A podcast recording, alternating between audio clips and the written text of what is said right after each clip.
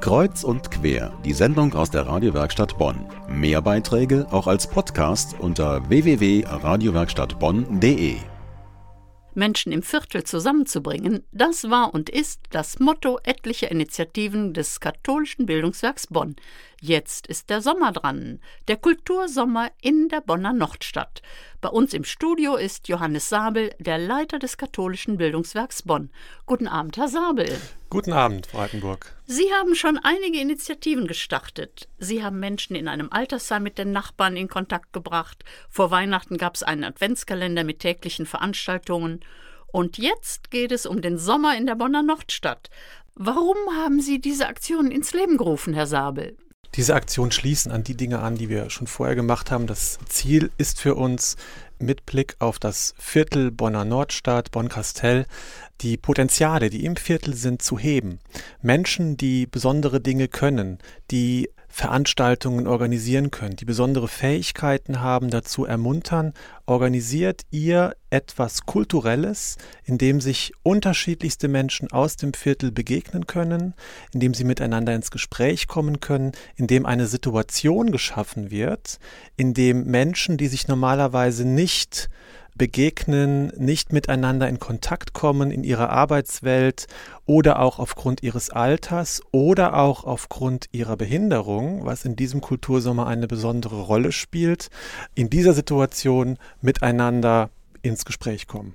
Wer macht diesmal mit? Ich habe was gelesen von Blumenhof, von Blumenhof Spatzen. Was ist denn der Blumenhof? Der Blumenhof ist eine ähm, Seniorenstätte, an dem ähm, Menschen ab einem bestimmten Alter leben.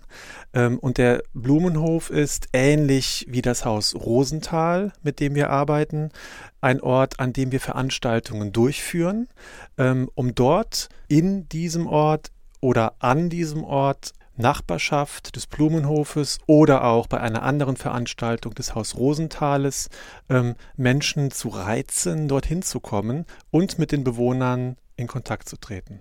Was wird alles geboten? Auf was können wir uns freuen?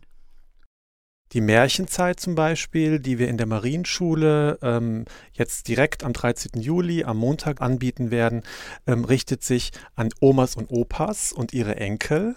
Und dort wird eine wunderbare Märchenerzählerin, Selma Scheele, Märchen aus verschiedenen Kulturbereichen und Traditionen erzählen.